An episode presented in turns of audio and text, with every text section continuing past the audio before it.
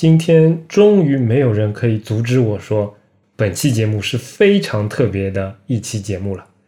今天只有我一个人，大家熟悉的利昂因为一些主观和非主观，这是据他自己在推特上的说法啊。但事实上，从我的观点看来，百分之九十九点九是他的主观原因上的一些问题，导致了我们本来约定好今天会录一期远程节目的计划失败了。所以今天只有我一个人来给大家做一期我们很久没有做的测评节目。当然，跟我们之前的 Anyway 点 Review 的测评节目类似啊。今天我们不会去做一个硬件产品的一个测评，而是想聊聊，应该不能说最近了，而是在。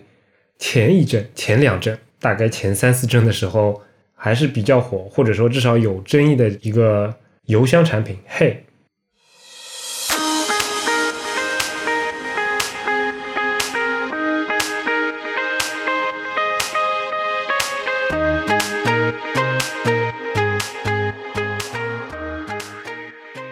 干货会过期，潮货会发霉，只有湿货历久弥新，温润你心。大家好，欢迎收听两周更新一期的 Annual 点 FM，我是 J J。我们是一档在 iTunes Podcasts、网易云音乐、小宇宙以及其他泛用型播客客户端播出的设计、生活美学、数码科技相关的电台节目，欢迎关注。此外，也要提一下我们官网上的安妮微时报，随时访问 Anyway 点 News，有趣设计，当下科技尽掌握。最后，特别向你介绍我们推出的付费会员计划。购买后即可加入本台微信群，同时获得一枚编号唯一的不锈钢会员名牌，并且可在官网激活我们特别为你设计的 X 轴播放器和催更功能，打开更加独特的播客互动体验。欢迎订阅，订阅详情请见官网左侧链接。我们的宗旨是让你的听觉更懂视觉。如果你喜欢我们的节目，欢迎帮助我台转发传播，让更多可能与你一样好品味的人来到 Anyway 点 FM。这几乎是唯一一次我一个人念完 opening，然后没有人打断的这样的一个情况，之前几乎从来没有发生过，让我有一点不太习惯。鉴于今天也没有另外一个人来跟我搭档，所以呢，我也就不多说废话了，直接进入我们的主题，也就是关于 Hey 邮箱以及它背后的一些故事。上一次我一个人单口，也就是在我们节目的第七十期的时候，当时。因为我正好拿到了 Framer X 的它的一个比较早的一个内测版本，所以说做了一期非常简单的一个测评。但是有很多朋友吐槽说，可能那一期节目的节奏有点快，然后相对来讲背景东西少了一点，但是很多非常细节的东西多了一点。所以今天我也想尝试用一种不太一样的方式去做这个单口节目。那在聊我们今天这个主角 Hey 邮箱之前，不得不提它背后的公司以及它背后的一些大佬。这里面还是非常有意思的，我觉得。那先说一下出品 Hey 的这个邮箱的它背后的公司吧。这家公司其实有了大概二十，应该是二十一年还是二十年左右的历史，这已经是非常非常古老了。然后他们一开始名字叫三十七 Signals，Thirty Seven Signals。但是呢，他们最出名的那个产品，也就是一一个关于团队管理的一个产品，名字叫 Basecamp。虽然他们也还有其他一些产品。但基本上这个光芒都是盖不过 Basecamp，所以在最近几年，他们直接把公司名字改成了 Basecamp。但一直以来，他们都是非常有风格的这样的一家特立独行的这样的一个公司。因为在互联网发展还非常早期，在这种 Web 工具还不是那么多的时候，Basecamp 就已经是名噪天下了，应该是也给他们的几个创始人赚了可能说第一桶金吧。然后我相信这家公司 Basecamp 或者说 Thirty Seven Signals 让国内的很多互联网相关从业人员也非常熟悉的一个重要原因，并不是他们的产品，也就是那个 Basecamp，而是他们之前写过一本书。因为 Basecamp 这个产品相对来讲，它在使用习惯上呀，以及语言上，天然的可能跟中国人的国情是有一些差异的。而且它在国内也确实有一些比较不错的 copycat，比如说早期有那个 Tower IM。然后后期可能 Team Vision 或者类似其他这种产品，它的形态不太一样，但总体来说，市面上的相关产品也还是非常多的。但最早的时候给大家留下最深印象的应该是两个东西吧。第一个东西就是他们那本书，名字叫 Rework，中文名字叫重来。然后它还有一个中文版独有的副标题，叫做“更为简单有效的商业思维”。然后这本书，嗯，它有一些历史，我看看是多少年，大概是大概是十年前，二零一零年的时候可能出版的。我印象当中，这本书还有民间翻译的版本，在国内也是流传比较广的。它的封面，我相信很多朋友还是有印象的，就是一个非常沉的一个纯黑的一个底色，在它的画面封面的中央有一团捏紧的一个一张白纸，然后。Rework 重来几个标题大字就打在了上面，视觉形象上还是非常让人印象深刻的。而且我觉得，我觉得有一点值得提的就是，虽然它的中文版本，官方的中文版本，我感觉质量并不是特别特别的高，但是至少它的封面设计基本上保持原来的那个样子。那前面说到的 Basecamp 给世人留下的最大印象，除了这本书之外，还有就是不得不提的就是他们。在做这个产品的同时，出了一套框架，然后这套框架的名字叫 Ruby on Rails。鉴于我们也不是一个以开发前端后端为主的这样的一个博客，而且我自己也不熟，所以这边也就不展开了。但是，那它的影响力，我个人感觉可能不亚于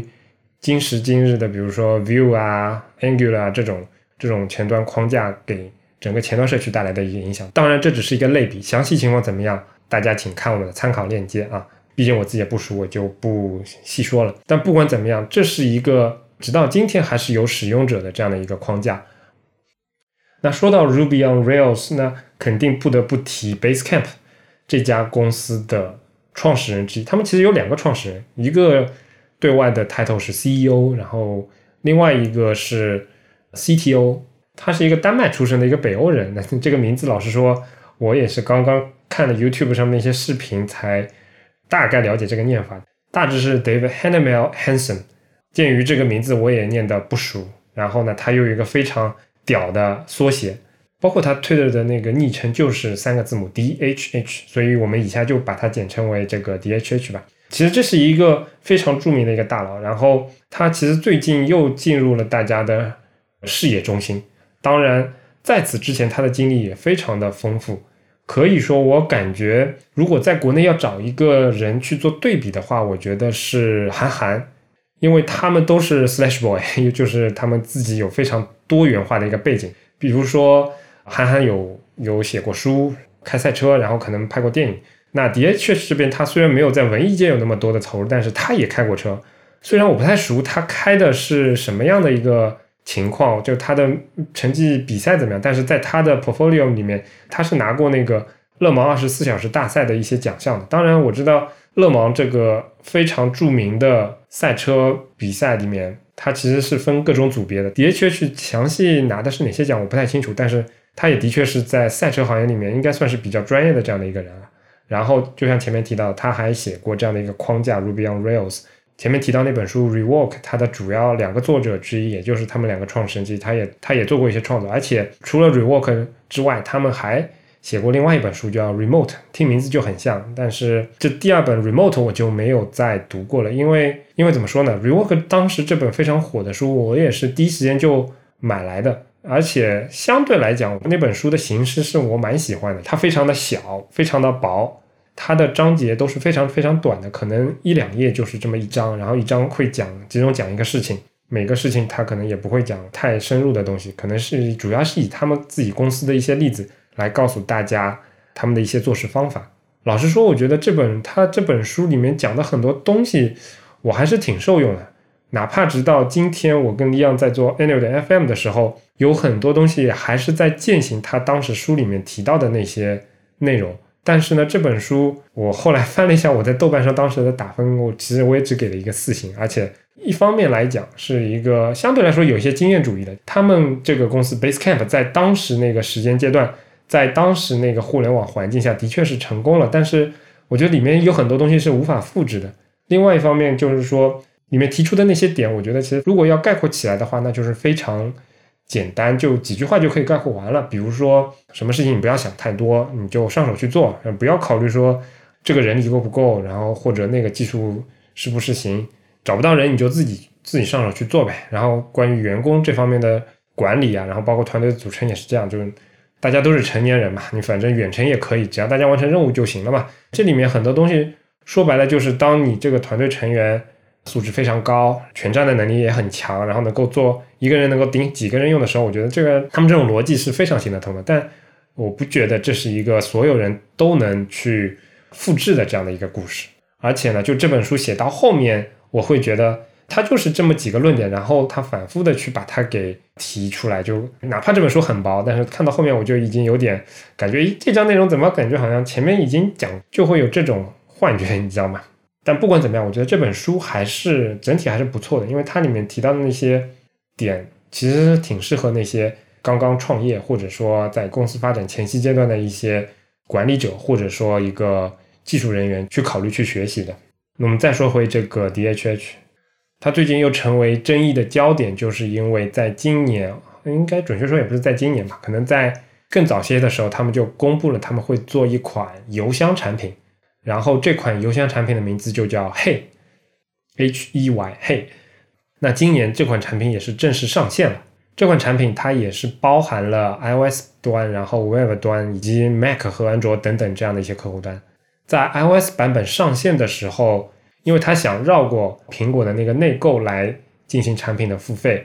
而被苹果把这个 App 给下架了。然后呢，DHH 就因为这一个点开始炮轰 Apple 说。之前他们的很多策略、很多商业上的一些考量都是非常非常的垄断的，然后其实是破坏了一些开发者的一个利益。那在这件事情上的观点，老实说，我也不想多聊，因为之前这件事情非常火热。然后我会在参考链接里面贴一些其他的过往的一些文章给大家看一下。当然，当时的这样的一场争议也是给苹果带可能带来了一些思路上的转变吧，因为就在应该就在这两天，我看到。苹果对于 App 提交的这样的一个策略，其实有了一个小幅的一个更新，至少是在朝着开发者可能更舒适的方向去走了吧。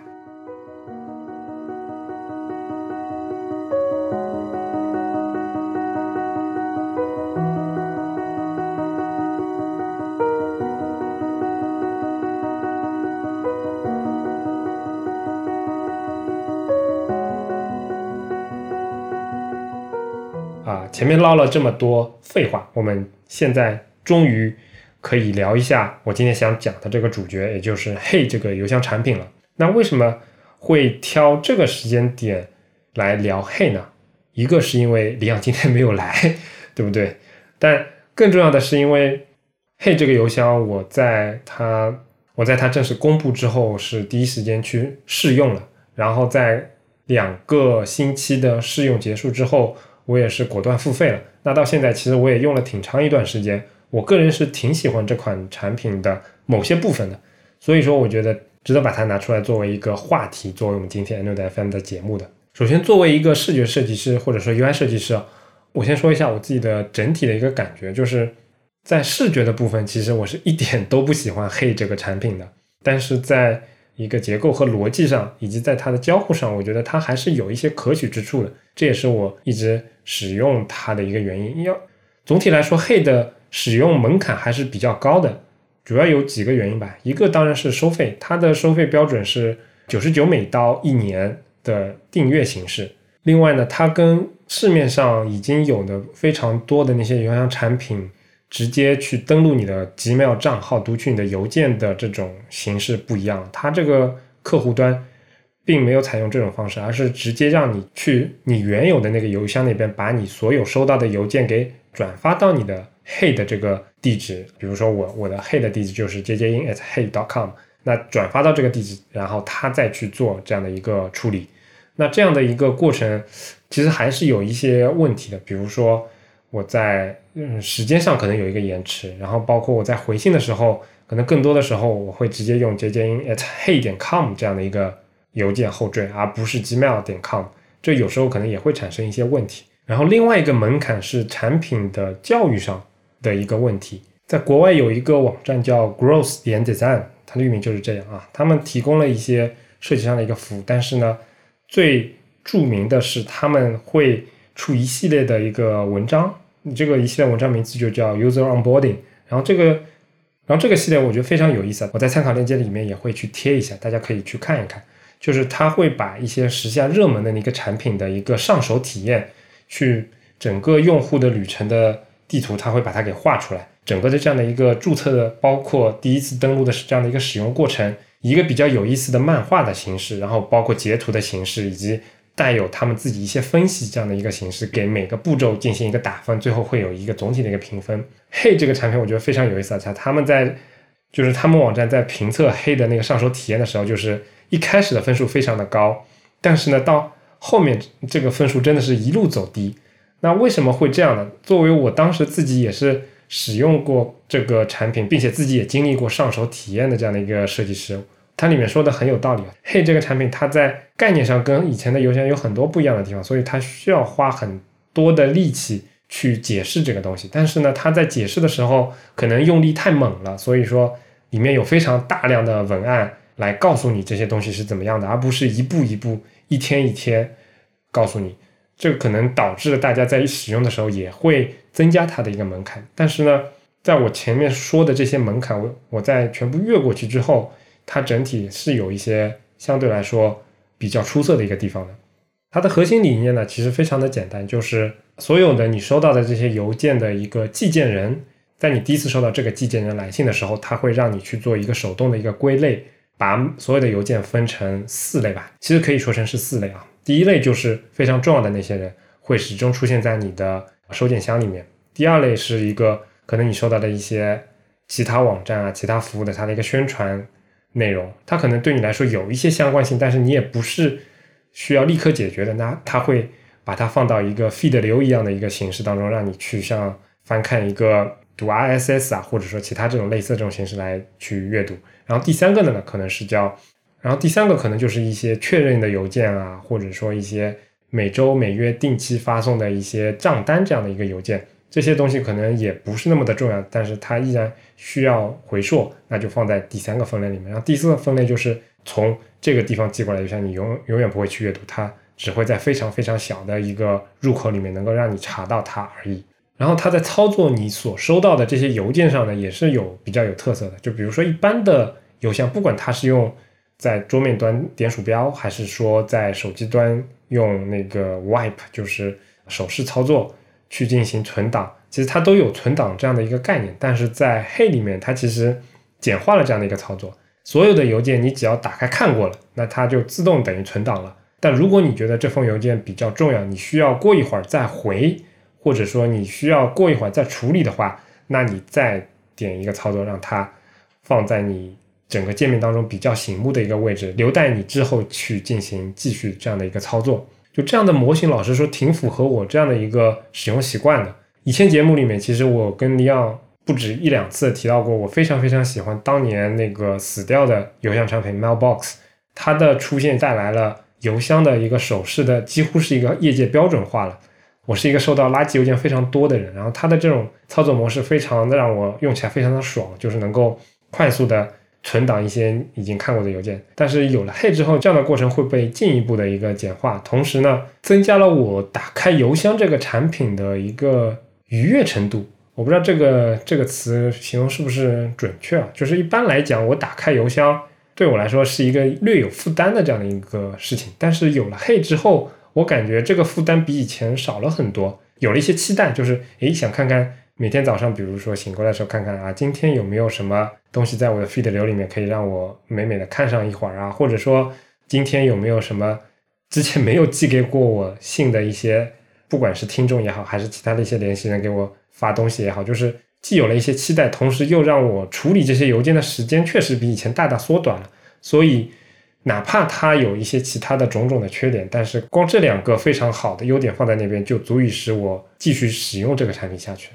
前面吹了一点之后，我也说说这个产品的一个缺点吧。首先呢，我觉得它的视觉，我前面也提到了，跟 Basecamp 这个产品会有点像啊。总体来说，整个视觉风格是有点像，就是那个周星驰那个电影里面那个什么我都想要，对不对？就是比如说它那个邮箱的 logo 就是一个手的手绘，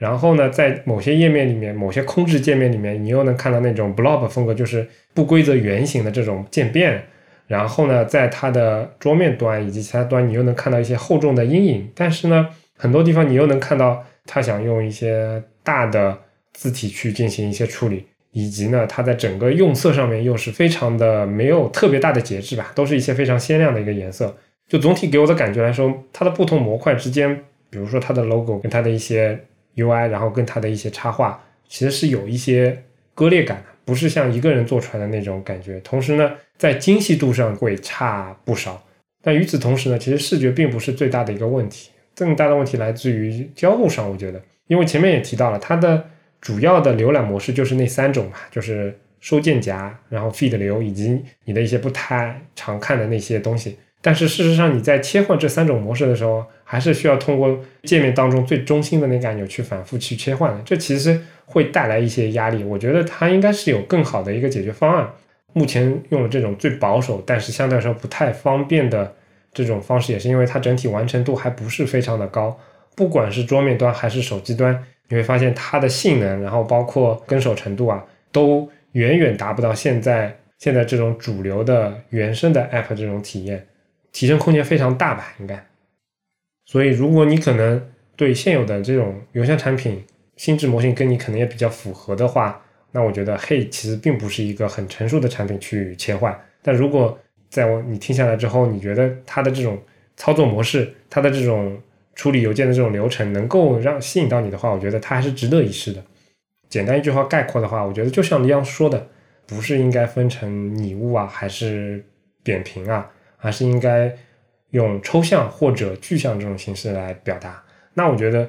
，Hey 这个产品在我的感受里面，它就是交互上非常拟物的这样的一个产品。如果放在三十年之前，很可能这样的一个产品就会真的做成跟你桌面非常相似的这样的一种视觉形象的一种处理。因为包括它对于这种文件看完之后就直接存档呀。把你相对重要的那些需要回复那些邮件放在离你手头非常近，报纸啊、杂志啊这种不是那么重要的内容，但是也可以让你在闲暇时间去浏览的那些内容，它就放在了你另外一只手的抽屉下面。这种感觉，这种感受，老实说，确实已经很久都没有了，让我还是比较怀念的。嗯，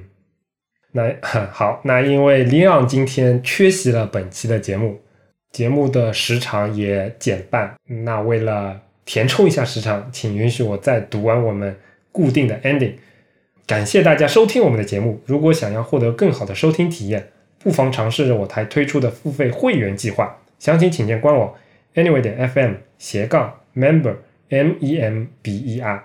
同时，每一期节目提及的相关内容都能在官网上找到。如果你需要联系我们，可以直接在官网 anyway 点 fm 上留言，也能通过邮箱 hello at anyway 点 fm 来信。在微博、推特上搜索 Anyway 点 FM 即可找到我们的官方账号，上面会不定期的发布一些即时消息，欢迎关注。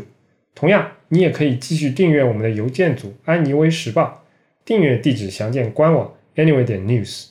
我们努力的目标是让你的听觉更懂视觉，欢迎大家通过各大泛用型播客客户端、网易云音乐和小宇宙搜索 Anyway 点 FM 找到并订阅我们。两个礼拜之后再见。拜拜，戴利昂再说一句拜拜。